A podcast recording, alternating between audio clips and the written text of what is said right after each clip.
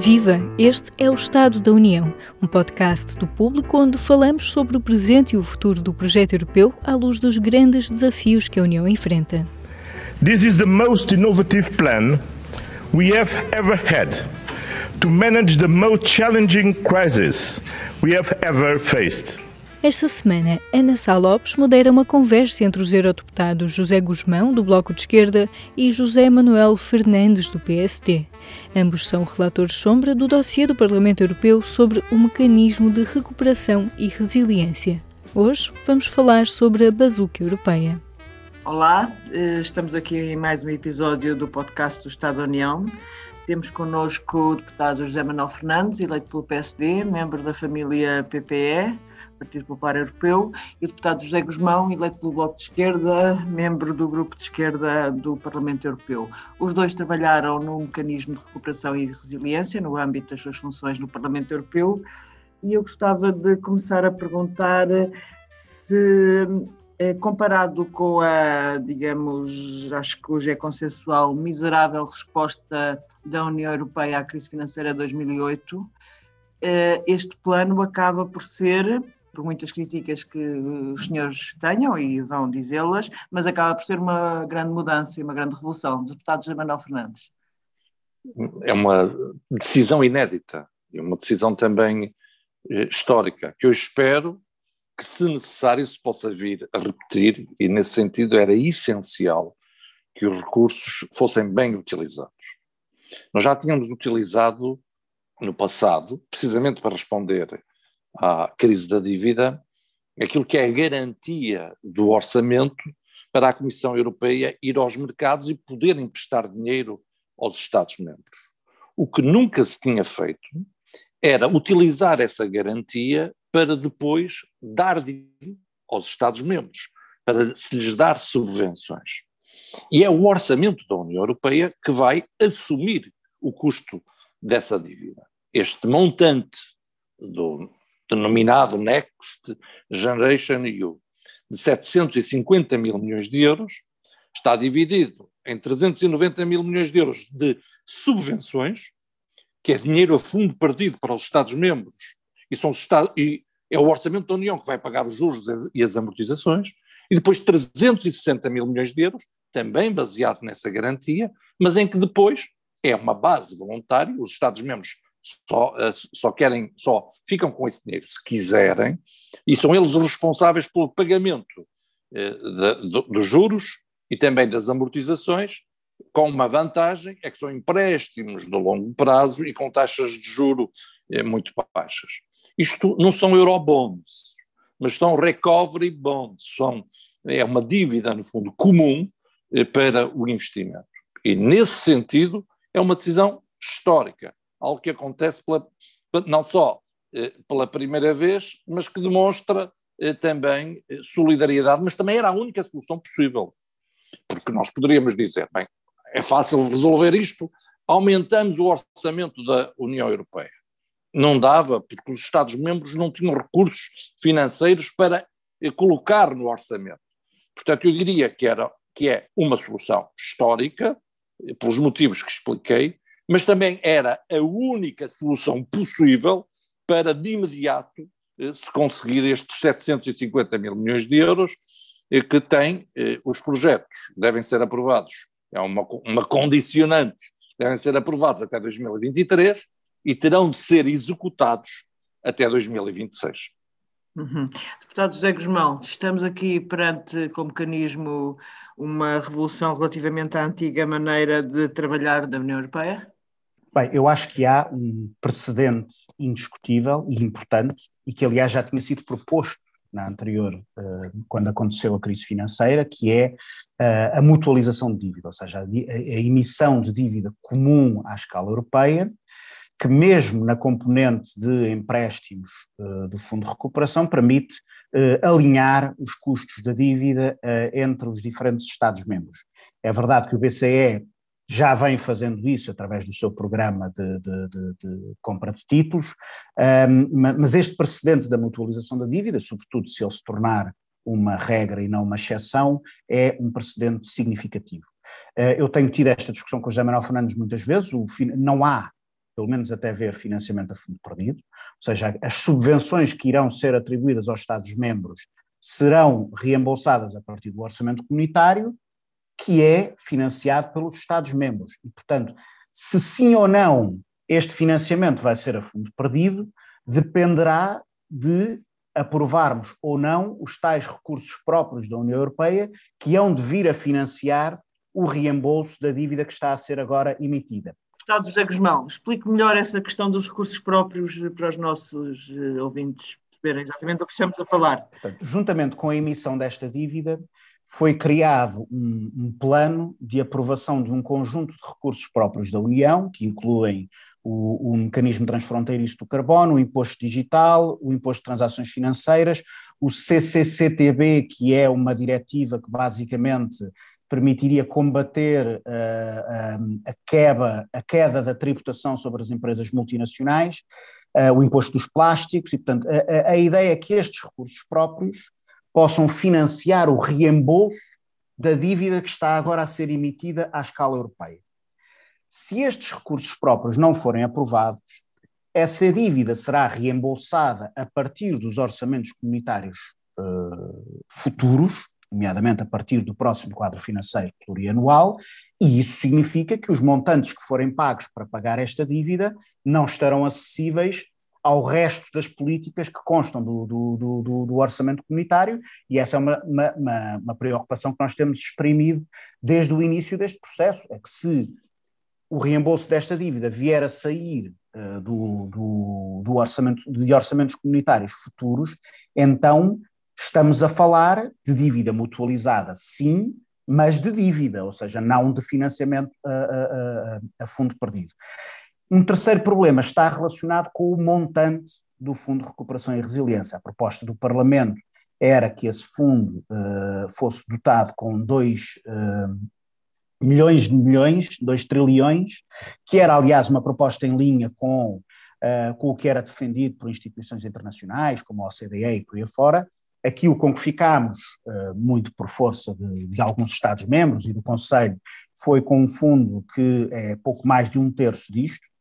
Uh, Preocupa-nos que este fundo possa não estar à altura das, uh, das necessidades, e portanto este é um debate ao qual poderemos vir a ter que voltar, e isto leva-nos um pouco um, a, a, esta questão interessante que é sobre se, ainda bem que hoje é consensual que a resposta à crise financeira foi um desastre, na altura não foi consensual. Não foi consensual uh, de todo, mas, mas penso que até o deputado José Manuel Fernandes hoje concorda, certo? Eu, antes de responder essa pergunta, eu queria fazer aqui algumas eh, precisões. Se as subvenções dos 390 mil milhões de euros não, não são a fundo perdido, eu pergunto ao, ao José Guzmão o que, é que há, o que é que há a fundo perdido. Então não há nada a fundo perdido é que os subsídios que nós recebemos do orçamento da União Europeia são sempre pagos pelos orçamentos anuais. Sempre. E os orçamentos anuais são pagos com contribuições em 85% dos Estados-membros. Portanto, para o José Guzmão, então não há dinheiro a fundo perdido. Errado. Há dinheiro a fundo perdido. Estas subvenções são pagas pelo orçamento da União. Questão diferente é como é que o orçamento da União no futuro, e de 2021 a 2027, há aqui um problema que está resolvido. O custo da dívida é 0,01% do orçamento. São 12,9 mil milhões no máximo. Mas depois de 2027, o custo da dívida é 10% do orçamento atual, são 15 mil milhões de euros por ano. E até 2058. Não é por causa disto e por causa do custo desta dívida, que isto não é a fundo perdido. É. Há é um problema. E eu fui o relator da, da decisão de recursos próprios. É que se não tivermos os novos recursos próprios, nós temos uma solução, que é pedir aos Estados-membros para pagarem mais. Ou então, mantemos o nível do orçamento, o, o pagamento da dívida fica do orçamento e há uma redução nas políticas de coesão e nas políticas agrícola, na política agrícola comum, por exemplo. E é isso que nós queremos evitar. E por isso nós temos um roteiro vinculativo para a introdução de recursos próprios. A Comissão, até junho, vai fazer a proposta para o, o, digital, vai fazer a proposta para o mecanismo de carbono de ajustamento nas fronteiras. E há aqui algo que é extremamente importante quando alguns Estados-membros se preocupam e dizem isto são impostos europeus. Falso, como agora está demonstrado, são os parlamentos nacionais que os aprovam.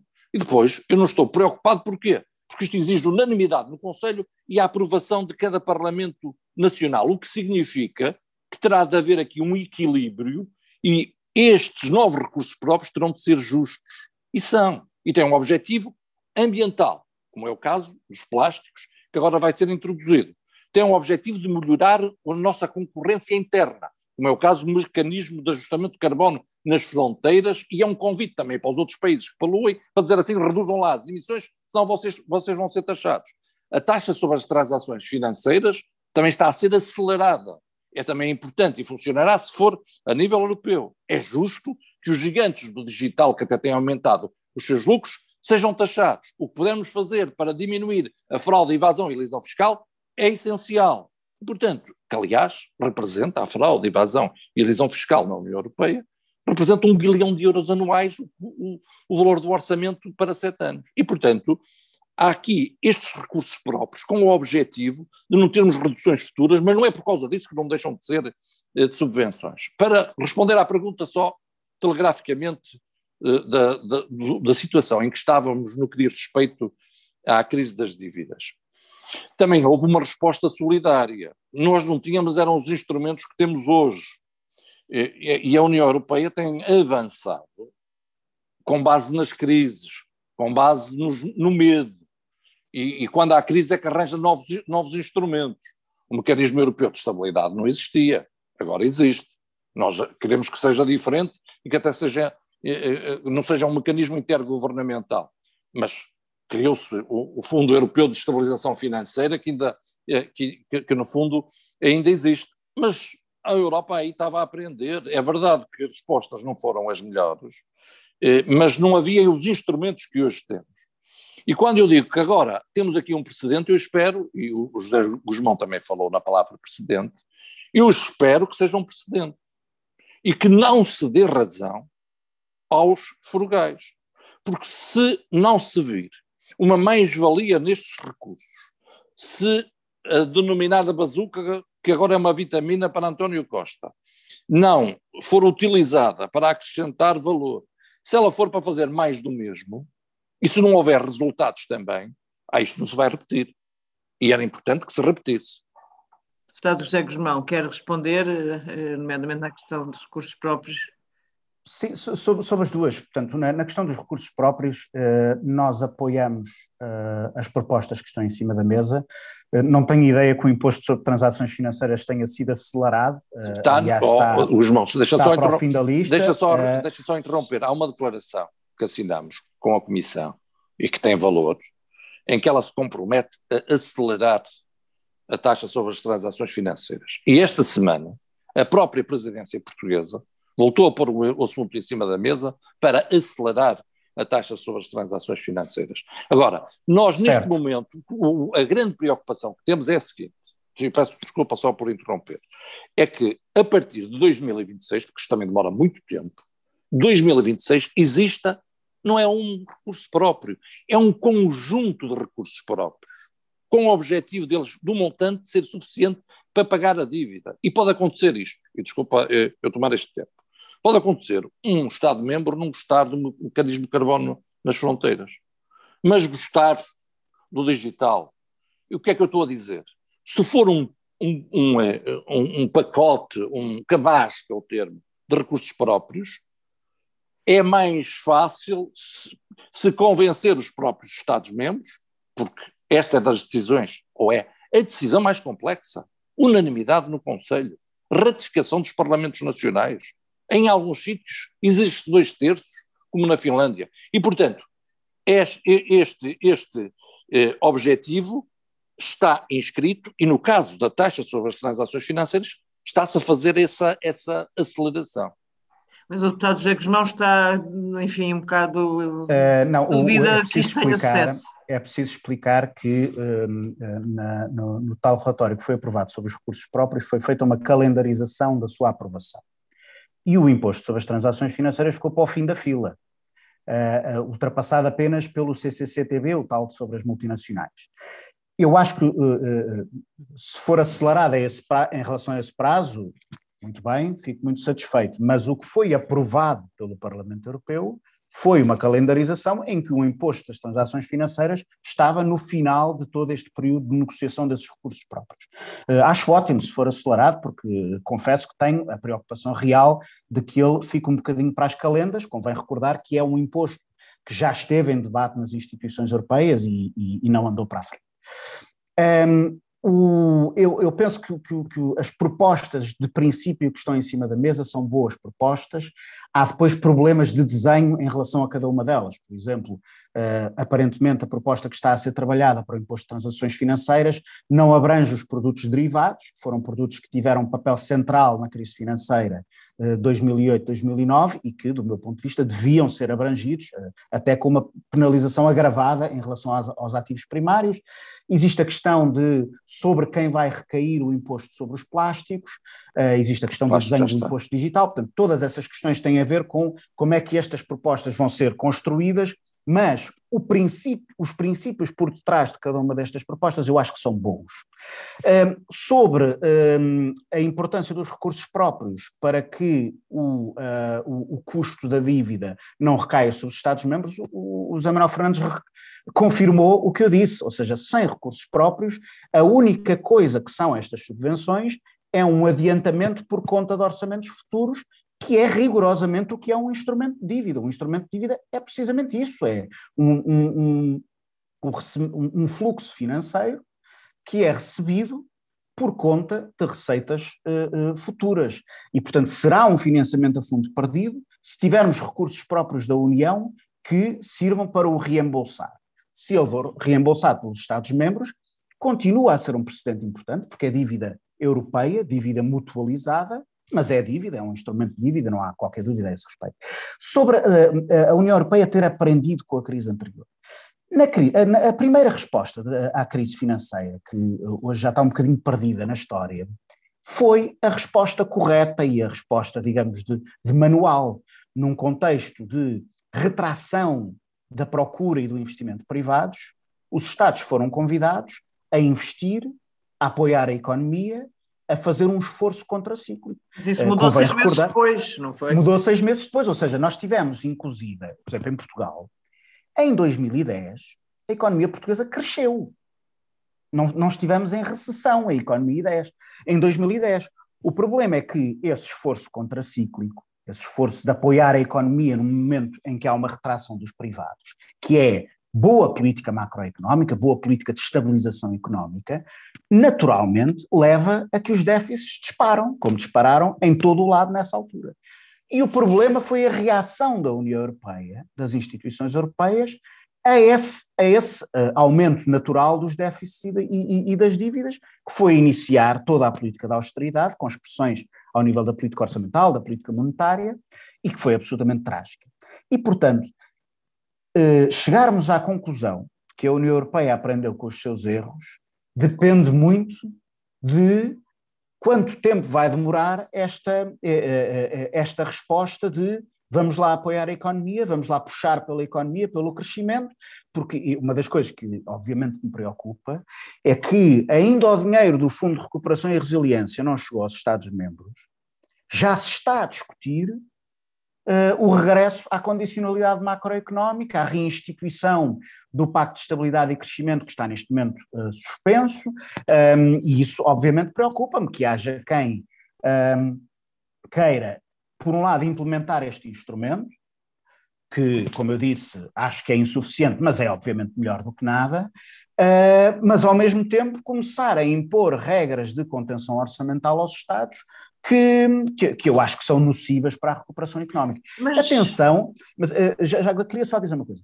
Diga, diga. No, no, na insuficiência, por exemplo, da resposta que está a ser implementada em Portugal, há responsabilidades que não podem ser assacadas às instituições europeias, ou seja, não é por causa da Comissão Europeia que ficaram 7 mil milhões de euros de executar no Orçamento de Estado para 2020, que é uma coisa grave, e que não é culpa da União Europeia, e é preciso dizer com muita, com muita clareza e, e, e que tem consequências, obviamente, no, no, ritmo de recuperação económica em Portugal. Claro, Nós, eu queria também passarmos para o plano português, mas antes queria perguntar aos dois se acham que o Pacto, o pacto de Estabilidade eh, se voltará a ser como era, exatamente. Eh, fala-se em flexibilidade, aliás já se fala que cada país voltará quando puder, eh, mas eu, eu é uma curiosidade minha saber se o pacto como temos até agora. Desculpa, isto não tem a ver com o assunto base que estamos aqui a discutir, mas inter, inter, interliga-se. Se, se, haverá mudanças no, no ou, ou, com esta crise obrigará a mudanças ou ficará tudo na mesma daqui a, sei lá, quatro anos? José Manuel Fernandes, por favor.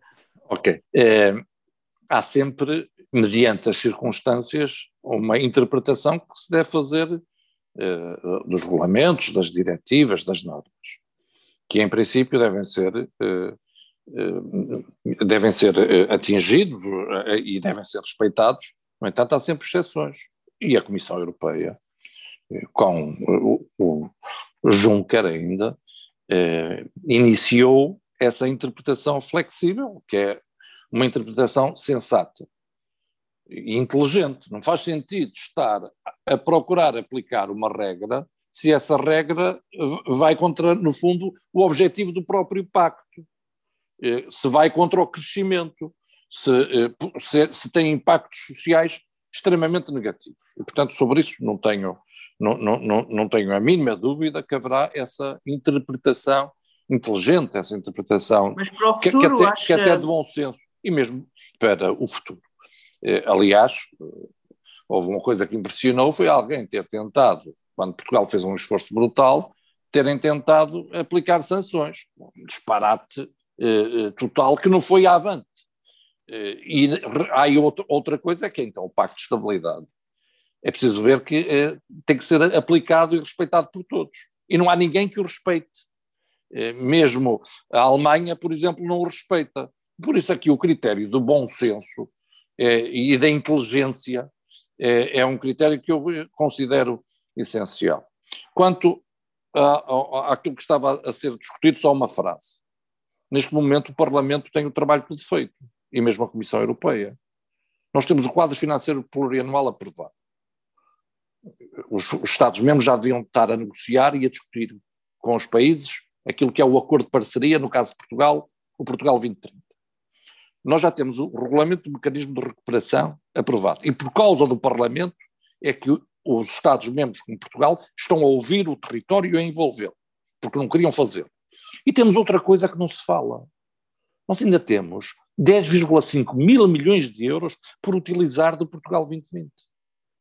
E com flexibilidade. E com um elemento importante é que a partir de julho de 2020, se o Estado português quiser, os recursos são a 100%, ou seja, não há um esforço nacional. E tudo este montante, que é de mais de 60 mil milhões de euros, tem de ser visto em conjunto. Não, deve de existir, não devem de existir aqui sobreposições. E está nas mãos dos Estados-membros utilizá-lo bem, geri-lo de uma forma eh, articulada, com complementaridades e sinergias. E é esse trabalho que está a faltar. Não é o trabalho das instituições, mas a União Europeia tem sempre as costas largas. José Guzmão, o Pacto e também eh, Portugal. Eu, estou de acordo com algumas coisas que o José Manuel Fernandes disse, inclusive esta eh, questão das sanções, aliás, de, mas, mas, recordo que, por exemplo, no Fundo de Recuperação e Resiliência, o Parlamento Europeu uh, introduziu um sistema punitivo uh, e que uh, foi acordado pelos grupos do, do centro político aqui no, no, no Parlamento Europeu, ou seja, o grupo da esquerda foi o único a opor-se à introdução desse sistema punitivo no Fundo de Recuperação e Resiliência. Foi por isso que não votaste que felizmente, a favor. Foi por isso que não votaste que felizmente, que felizmente, que felizmente caiu no Conselho. Felizmente caiu no Conselho, não, não, não, não passou e a, e a, proposta final que veio ao Parlamento Europeu vinha já sem esse, sem esse regime. Eu acho muito importante ultrapassar essa lógica. O, o Conselho Fiscal Europeu, que é um órgão consultivo das instituições europeias para, para a política orçamental e económica, eh, fez sugestões para a revisão do Pacto de Estabilidade e Crescimento que eu acho que são muito certeiras. Nomeadamente, criticam dois aspectos: a prociclicalidade da, das regras orçamentais, já vou explicar o que é que isso é, e uh, um, o facto destas se basear, terem, se terem introduzido variáveis que não são observáveis. A prociclicalidade tem a ver com isto. Uh, uh, a prociclicalidade das, das regras europeias significa considerar que as regras europeias, tal como estão definidas, levam a que os Estados sejam pressionados para cortar em momentos de crise e sejam autorizados a gastar em momentos de expansão económica. Ora, isto é rigorosamente o contrário do que se deve fazer. Ou seja, os Estados devem gastar quando existe uma situação de crise, pelo, pelo que falávamos há bocado, porque quando num contexto de crise existe uma retração do investimento e do consumo privados e, portanto, o Estado deve procurar compensar essa retração e depois recuar quando existe uma retoma da, da atividade económica. Isto é um princípio de uma boa política orçamental e as regras atualmente existentes funcionam ao contrário disto. É por isso que chegamos a uma crise e ou existe uma suspensão das regras orçamentais, como acontece neste momento, ou não existe uma suspensão, mas ninguém cumpre. O que vai dar mais ou menos ao mesmo. E, portanto, nós precisamos de regras que, de alguma forma, instituam os melhores princípios de política de estabilização macroeconómica. Nós não precisamos de regras que funcionam uma parte do tempo e, quando há um problema, têm que ser suspensas. Não, isto, isto não, não, não faz sentido. Uh, a dependência de variáveis não observáveis é uma crítica direta do Conselho Fiscal uh, Europeu à variável do, uh, do, do, do, saldo estrutural. Porque o, o, problema desta variável é que ela não é uma variável de contas públicas. O saldo estrutural baseia-se num cálculo que é muito contestado, porque se baseia em indicadores que, cuja própria relevância é, é, posta em causa por grande parte dos economistas, nomeadamente a taxa natural de desemprego e o PIB potencial, que, um, que enfim, são muito controversas no domínio da economia, mas mais importante do que serem controversas no, no domínio da ciência económica, não são variáveis de contas públicas. Ou seja, o déficit, a dívida pública e outro tipo de variáveis são, são variáveis de contabilidade o saldo estrutural não é isto.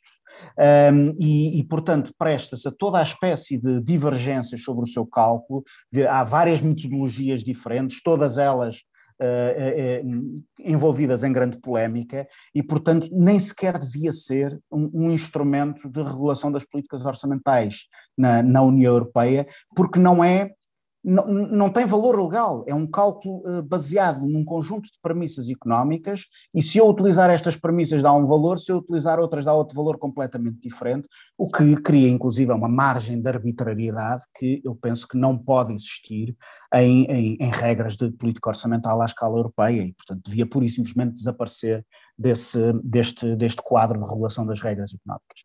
Do ponto de vista da, da resposta nacional, o que me parece que, que está a falhar mais é que nós temos neste momento, de facto, uma grande flexibilidade para a política orçamental. Ou seja, não vale a pena, nas atuais circunstâncias, eh, estarmos a queixar de regras europeias que estão suspensas ou de uh, condições de financiamento que neste momento são excelentes. Ou seja, nós, nós, temos, nós estamos neste momento, aí, uh, mesmo antes do Fundo de Recuperação, graças à política do BCE, temos a capacidade de emitir dívida, ainda por cima dívida de longo prazo, a taxas baixíssimas ou negativas. E, portanto, não há desculpa para não estar a investir nas atuais circunstâncias. Uh, inclusive, é, é, preciso perceber que taxas negativas significa que nós atualmente conseguimos emitir dívida com lucro, que é uma coisa que quase que dá a volta à cabeça. E podíamos estar a fazer... Pensável há 10 anos. Todo, exatamente, ou seja, desse ponto de vista, há uma diferença absolutamente abissal em relação à crise financeira eh, anterior, uma, uma diferença que não está a ser aproveitada. Portugal é o segundo, em 2020, fomos o segundo país da União Europeia com o investimento público mais baixo em percentagem do PIB, apenas batidos pelo Chipre, que é uma economia com características muito particulares, é, um, é uma praça financeira e, portanto, é uma, uma economia que obedece a regras uh, completamente diferentes. Ou seja, para todos os efeitos práticos, fomos a economia da União Europeia em que menos se investiu num contexto que não vai durar para sempre, de flexibilidade das regras orçamentais, de taxas de financiamento historicamente baixas, que nós devíamos estar a aproveitar para a recuperação económica propriamente dita, mas também para resolver muitos dos problemas estruturais da nossa economia, que estão na base da nossa dependência em relação ao exterior, que estão na base de, de, de, dos nossos problemas de contas públicas e que pura e simplesmente não estão a ser atacados com a energia que, com, com, que deveriam estar a ser atacados, e eu penso que o plano de recuperação mostra isso, mostra, mostra que são respostas muito débeis no plano da, da, da transição energética, no plano da coesão territorial, é um, é, é, é, aliás eu sei que o José Manuel Fernandes tem feito, essa crítica e tem toda a razão, é um plano de um centralismo absolutamente uh, inaceitável, é um plano que não tem uh, uh, uma estratégia para uh, as qualificações, que é obviamente fundamental para a transição digital e para a transição, transição ecológica, e não, tem, uh, e, e, não tem um plano suficientemente robusto para questões do Estado Social que estão por resolver em Portugal, nomeadamente a questão do, do, do, dos cuidados, para, de, de, uma rede de, de cuidados para, para, para, para os cidadãos idosos e a questão da habitação. Enfim, já falei muito. Do... José Manuel Fernandes, o plano português, que avaliação é que faz? Olha, eu sinto-me frustrado, eu sinto-me frustrado para estar aqui, para, para, no fundo quase fazer uma confissão. Tenho dado o máximo para Portugal também receber o máximo. Eh, melhorámos o regulamento.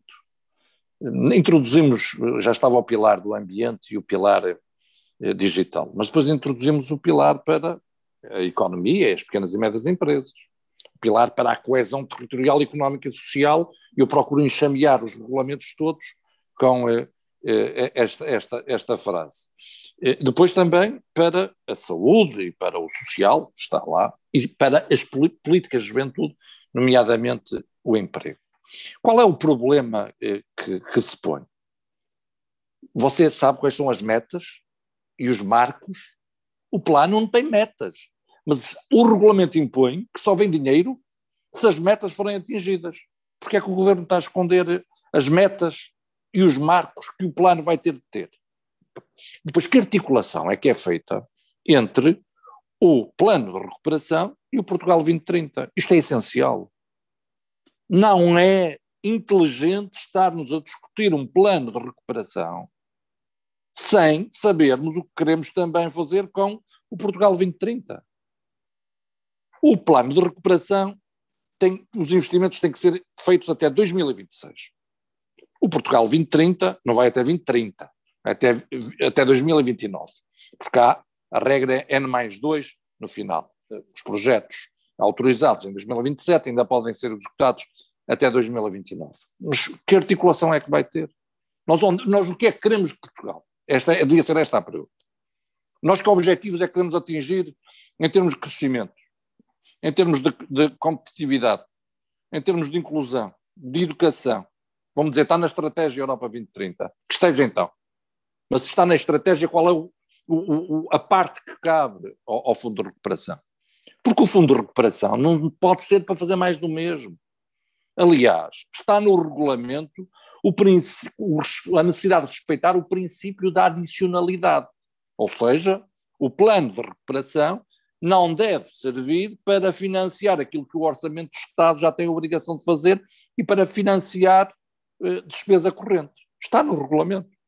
Eu acho que isto vai dar alguns problemas na avaliação da Comissão Europeia em relação eh, a este plano. Ora, eu considero que isto devia ser um plano que deveria executar aquilo que o Portugal 2030 não executa. É, é o que deveria fazer. Agora, aqui, vai haver aqui sobreposições.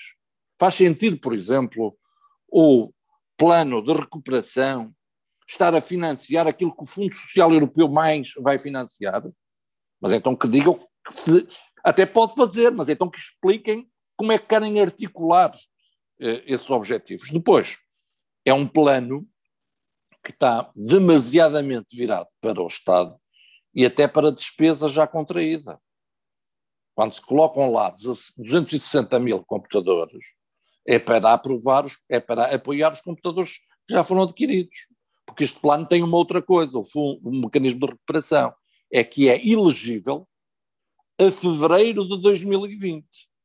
E como é elegível a fevereiro de 2020, o Estado, uma das coisas que está a fazer é ver como é, é, é tentar colocar o máximo de despesa já efetuada depois de fevereiro de 2020 para financiar através deste uh, fundo de recuperação. E eu temo que isto seja uma oportunidade perdida que venha a dar razão aos frugais. E, e isso até me enerva. Uh, porque se nós não demonstrarmos que isto ajudou à recuperação da economia, que foi uma mais-valia, se os objetivos não forem atingidos, é com legitimidade, que muitos vão nos dizer, estão a ver, isto não serve para nada, isto foi para substituir a despesa uh, do Estado. Há setores que têm que ser reforçados. O setor da saúde, claramente, tem que ser reforçado. O setor digital, a questão da internet para as escolas, como é evidente. Depois fala-se em reformas, que não são reformas nenhumas. São, é, é, é, é texto bonito. E depois há ali eh, eh, contas eh, que são malabarismos. Dizer que a floresta contribui com 100% para o objetivo clima, montante todo, muito bem. Mas depois dizer que também conta 40% para o objetivo eh, do digital, mas então eh, eh, utiliza o mesmo dinheiro para contar para vários objetivos ao mesmo tempo? Claro que um objetivo do clima ou um objetivo de um investimento pode dar para respeitar vários objetivos e até não deve, aquilo que for investido em determinadas áreas não deve ser sequer contra o clima. Mas não podemos estar a dizer que 100% daquele montante é para o clima e depois 40% é para eh, o, o, digital. Isso não é, não é sério. Depois, claro que se atinge aqueles números superiores ao, ao, àquilo que se pede aos 37% que é a exigência que se tem no que diz respeito às alterações climáticas e de 20% ao digital. Assim, até se consegue uma multiplicação eh, de recursos eh, que não existe. Pois é um plano centralista. Vamos lá ver. Não é sério vir-se dizer que os investimentos em grandes áreas metropolitanas contribuem para a coesão territorial. Não é verdade. Eu não sou contra esses investimentos mas que, que, que não se venha incluir na coesão territorial investimentos nas áreas que já são as mais ricas eh, de Portugal e, portanto, aquilo que nós pregamos na União Europeia, e bem, que é a solidariedade, também temos de a praticar eh, com este plano. E este plano precisava de nos preparar para o futuro, de efetivamente nos tornar mais resilientes, de em simultâneo conseguirmos mais competitividade, mais produtividade, empreendedorismo, inclusão, reforço eh, das competências, concordo, mas eh, de forma articulada com eh, o Portugal 2030, acresce que estes montantes têm uma questão que é, tem que ser executados até 2026, os projetos têm que estar aprovados até 2023, e é dinheiro no que diz respeito às subvenções a 100%. Depois, Portugal também é muito, muito pobrezinho a usar os empréstimos, em vez de usar os 15,7 mil milhões de empréstimos, usa 2,6 mil milhões. Quando esse dinheiro podia ir para as empresas, o Estado, repare só isto, o Estado assumiu o risco. Há setores que precisam de subvenções, outros podiam ser a taxa de juro praticamente zero, por exemplo, para as empresas. E as próprias empresas criavam-se instrumentos financeiros em que o Estado só assumia a garantia, que até já estava assumida pelo próprio Orçamento da União, e onde os privados, as empresas, assumiam as amortizações e, e, e assumiam o pagamento da dívida, e com grandes prazos. As, as, as empresas, se lhe derem dinheiro a taxas de juros zero, podiam fazê-lo. Mais, nós demos a seguinte possibilidade, e insisti nisso muito, vi, tive dificuldades dentro do Parlamento Europeu e nas negociações. Nós podemos usar 4% deste montante para colocar no compartimento de, uma, de, de um instrumento que chama InvestEU. E com esses 4%, o que é que pode fazer? Por exemplo, criar um instrumento nacional para a solvabilidade de muitos milhares de milhões. Porquê é que não se faz? Porquê é que não se usa isto? É a economia esquecida, com uma série de possibilidades. E há aqui um ponto. Nunca tivemos tanto dinheiro, nunca tivemos tantas possibilidades. E sem um esforço do orçamento do Estado, podemos usar aquilo que eu referi, 4% do, da, da bazuca, do mecanismo de recuperação e resiliência, podemos usar 5% da política de coesão. Veja bem o que é que podemos fazer para criar um instrumento nacional para a solvabilidade, o que é que podemos fazer para investir em infraestruturas sustentáveis? Em, eh, isto não são, não são subvenções, são empréstimos. Nas PMEs, no social e também eh, na, na, naquilo, que, naquilo que, eh, que, que, é a investigação e inovação, que aliás também está esquecida. Ora, você neste plano não acha que devíamos ter um programa para o turismo? Um programa, por exemplo, para, para a restauração? Não são os setores mais atingidos pela pandemia? É que o mecanismo de recuperação, e termino, também tem o objetivo de ajudar a recuperar aquelas áreas que mais eh, dificuldades tiveram e mais enfrentaram uh, e, e, e, mais problemas têm em, na recuperação fruto da pandemia. E de estas duas, podemos também olhar para a cultura em termos de algum montante que poderia estar presente, por exemplo. José Guzmão, já criticou aqui bastante o facto do governo ser poupadinho relativamente ao investimento público, nomeadamente eh, antes mesmo do mecanismo de recuperação, eh, do plano de recuperação. Concorda com o José Manuel Fernandes na falta destas, do, pouco, do fraco recurso aos empréstimos, por exemplo?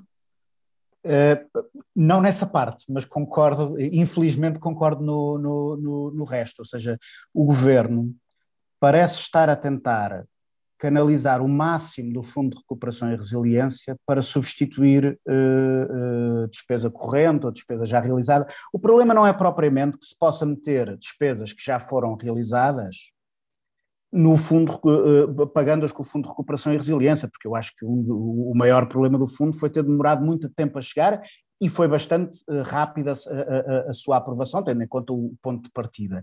O problema é não se aproveitar este instrumento para proceder a mudanças estruturais na economia portuguesa e aproveitar-se para poupar. E mais uma vez, desta vez, ninguém nos está a obrigar a fazê-lo.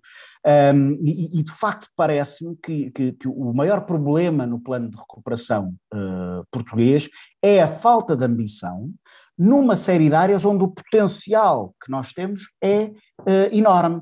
Eu dou o exemplo da, da, da transição energética. Nós temos algumas boas orientações no plano no que diz respeito à eficiência energética dos edifícios, à ferrovia ou à habitação.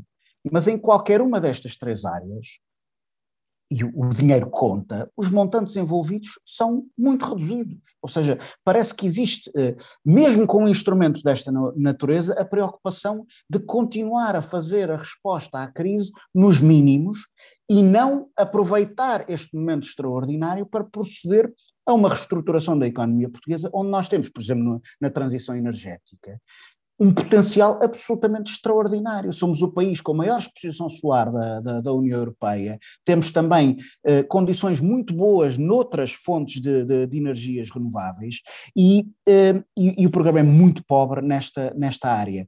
Não existe, por exemplo, também uma, uma estratégia para mudar o perfil da nossa agricultura, para virar a nossa agricultura para a tornar muito mais uma agricultura virada para a soberania alimentar, para os circuitos curtos de, de, de, distribuição, que teria um impacto positivo não apenas na nossa balança alimentar externa, mas também no, no objetivo uh, climático, e aliás é uma questão que, que, faz parte até de uma estratégia uh, europeia, do Prado ao Prato, uh, como, como, como objetivo para esta transição, e eh, eu há bocado falava das qualificações, uma, uma, ausência que eu acho que é absolutamente lamentável, não tem, não tem diretamente a ver com, com política de formação, mas é um, um investimento infraestrutural que é vital para o nosso ensino superior, por exemplo, que é as residências universitárias. O que está previsto são empréstimos às universidades para, para construírem residências universitárias.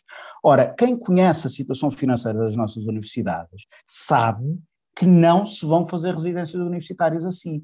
E este problema, a ausência de residência, a falta de residências universitárias em Portugal neste momento, está a fazer com que haja uh, jovens que não vão tirar cursos superiores. Eu recebi uh, uma delegação de, estudantes da Universidade de Aveiro uh, aqui no Parlamento, antes do confinamento, e quando lhes perguntámos qual era o principal problema dos estudantes da Universidade de Aveiro, a resposta foi habitação. E disseram-nos que havia estudantes a abandonar o ensino superior porque não tinham onde ficar. Portanto, já não é só um problema de Lisboa e Porto, é um problema uh, generalizado. E so, so, sobre esta, uh, passando daqui para a coesão territorial, O que é mais impressionante, num momento em que existem recursos extraordinários para investimento infraestrutural, para a transição energética, para a transição digital, que continue a haver este, este, este, esta espécie de mal crónico uh, nas políticas públicas em Portugal, que é o afunilamento para os grandes centros urbanos. Não é que as ideias para os grandes centros urbanos sejam más, mas nós temos, por exemplo, polos universitários e politécnicos no ensino superior, aos quais podíamos associar investimentos em setores de atividade económica ligados à transição uh, ecológica, à, à transição digital, e não existe nenhuma estratégia desse ponto de vista. Nenhuma estratégia de descentralização da atividade económica em Portugal, de criação de polos de desenvolvimento económico em zonas do país que estão uh, cada vez mais abandonadas. Isso, aliás, podia ser. Uh, eu, eu, eu, não estou de acordo com uma perspectiva do, do, do Zé Manuel Fernandes, que é de que se está a dar pouco apoio às PMEs.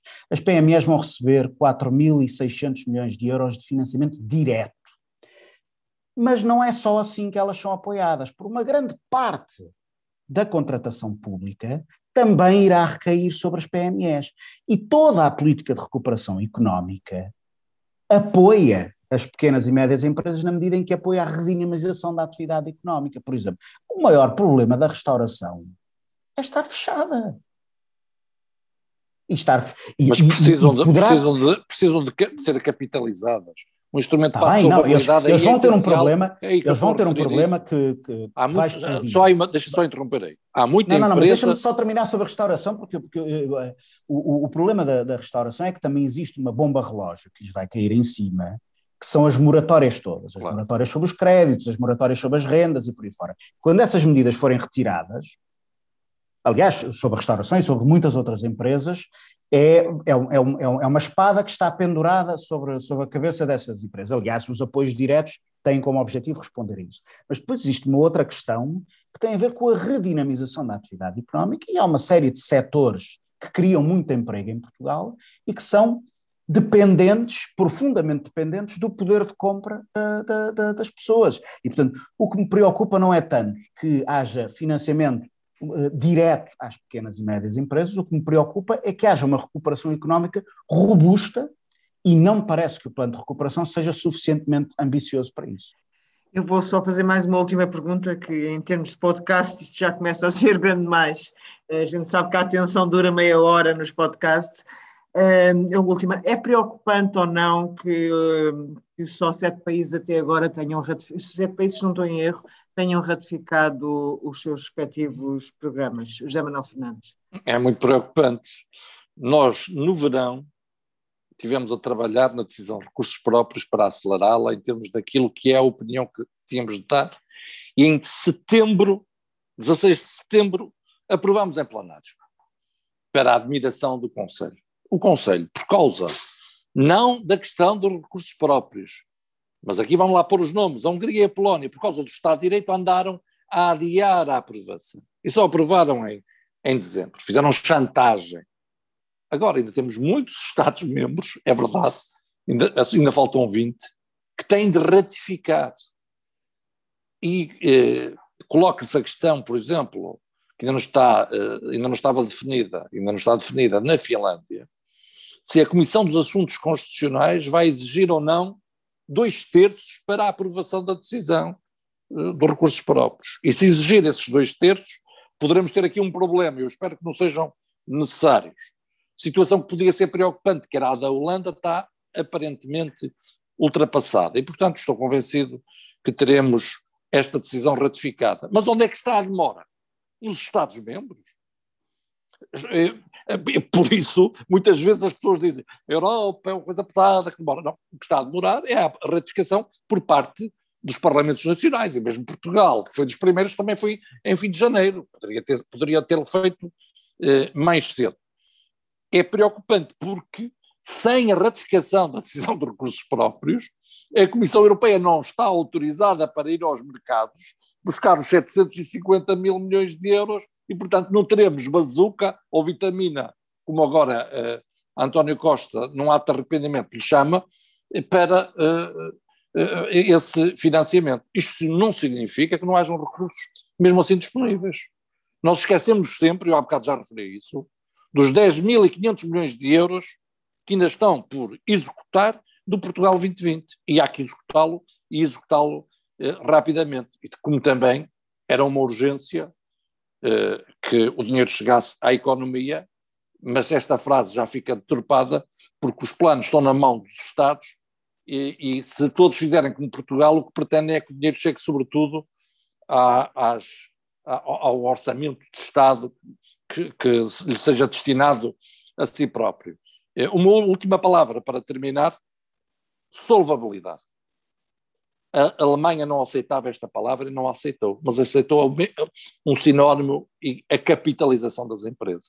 E há empresas, como uma série de restaurantes, que se não forem capitalizados, se, não, se, se emprestarmos dinheiro, vão acabar por morrer, porque eles são viáveis do ponto de vista económico. A questão é que temporariamente estão descolados por causa da pandemia. Por isso eu insisto tanto neste instrumento nacional para a solvabilidade. E em relação à energia, no plano também falta uma palavra: interconexões.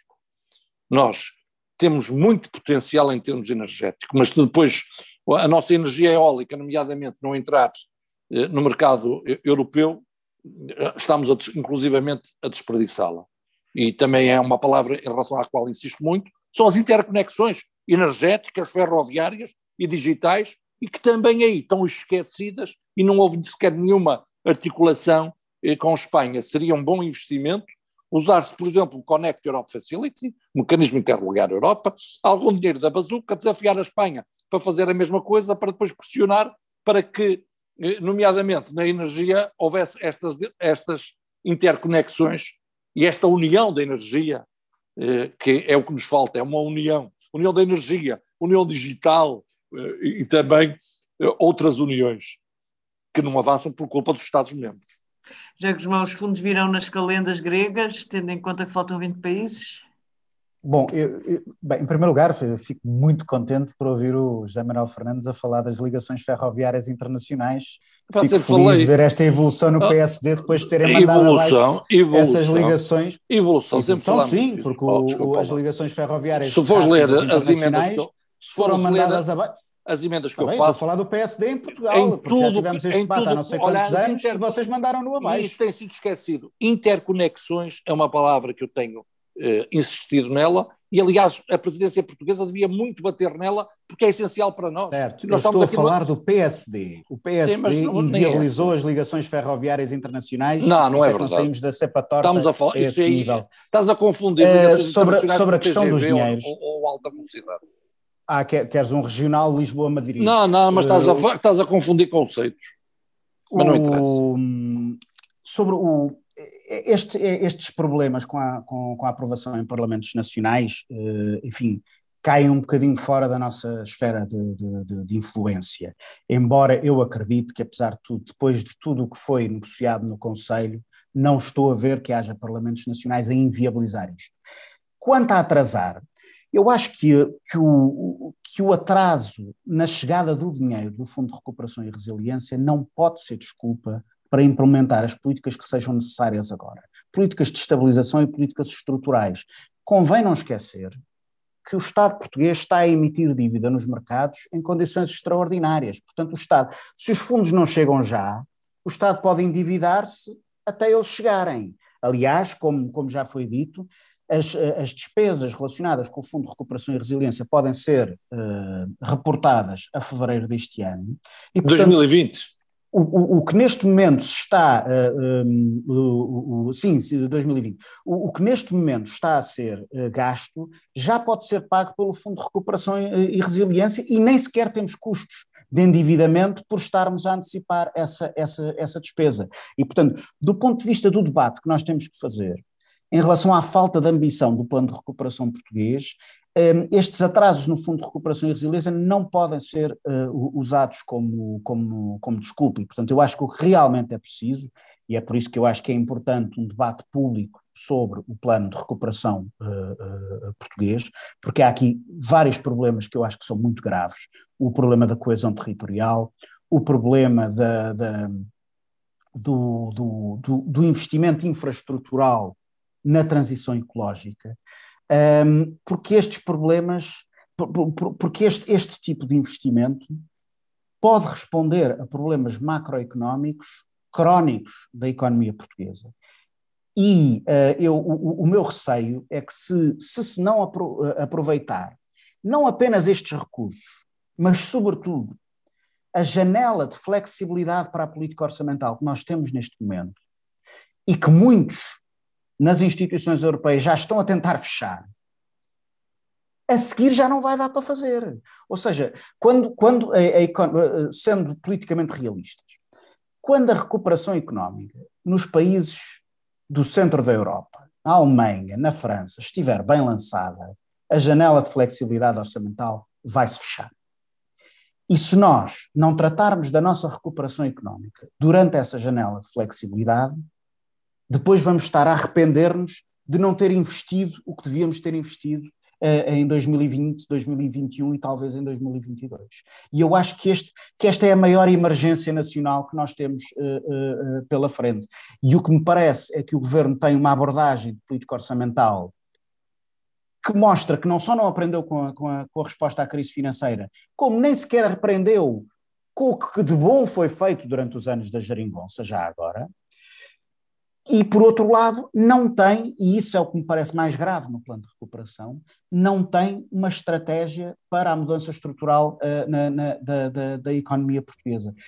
E onde tem, como por exemplo na ferrovia ou na habitação, onde parece que há algumas prioridades bem alinhavadas, não tem recursos que cheguem para a dimensão da empreitada. Obrigada, José Guzmão. Obrigada, José Manuel Fernandes. É um prazer ter-vos neste episódio do Estado da União e voltaremos muito em breve. Voltamos já a seguir ao intervalo. Viva! Este é o P24. Olá, este é o Poder Público. Sobre Carris. Este é o Vitamina P. Vamos lá? Já segue os podcasts do Público? Subscreva no iTunes, Spotify ou na sua aplicação para podcasts. A cada episódio do Estado da União deixamos uma sugestão para continuar a ver ou ouvir falar sobre a Europa. E neste mês do Dia Internacional das Mulheres mostramos alguns olhares no feminino. Da última edição do Festival Português Olhares do Mediterrâneo, trazemos a vencedora da secção especial Travessias, dedicada aos refugiados e migrações forçadas. Número 387 é um documentário da realizadora Madeleine Leroyer, que mostra o trabalho de uma equipa de patologistas forenses para identificar os corpos de milhares de pessoas que perderam a vida ao atravessar o Mediterrâneo, tentando chegar à Europa. Faccio la relazione fra i paesi di origine l'Europa, perché i corpi sono qui, però le famiglie sono là e questo è il problema più importante. Entre 5 e 7 de março, o Festival Internacional de Assen acontece online. Entre os filmes em exibição, com foco em mulheres à frente e atrás das câmaras, estão o documentário de Nettie Van Hoorn, A Cidade Era Nossa, sobre feminismo radical nos anos 70, e ainda Jungle, filme de Louise Muth sobre jovens mulheres na Paris dos dias de hoje. C'est quoi Mon Dieu La domination masculine. Este é o Estado da União. Nós regressamos daqui a duas semanas com mais conversas sobre o presente e o futuro do projeto europeu à luz dos grandes desafios que a União enfrenta. Se gostou de ouvir este episódio, subscreva o podcast, dê-nos 5 estrelas na sua aplicação preferida e partilhe. Eu sou a Aline Flor. Até breve. Este programa teve o apoio do Parlamento Europeu.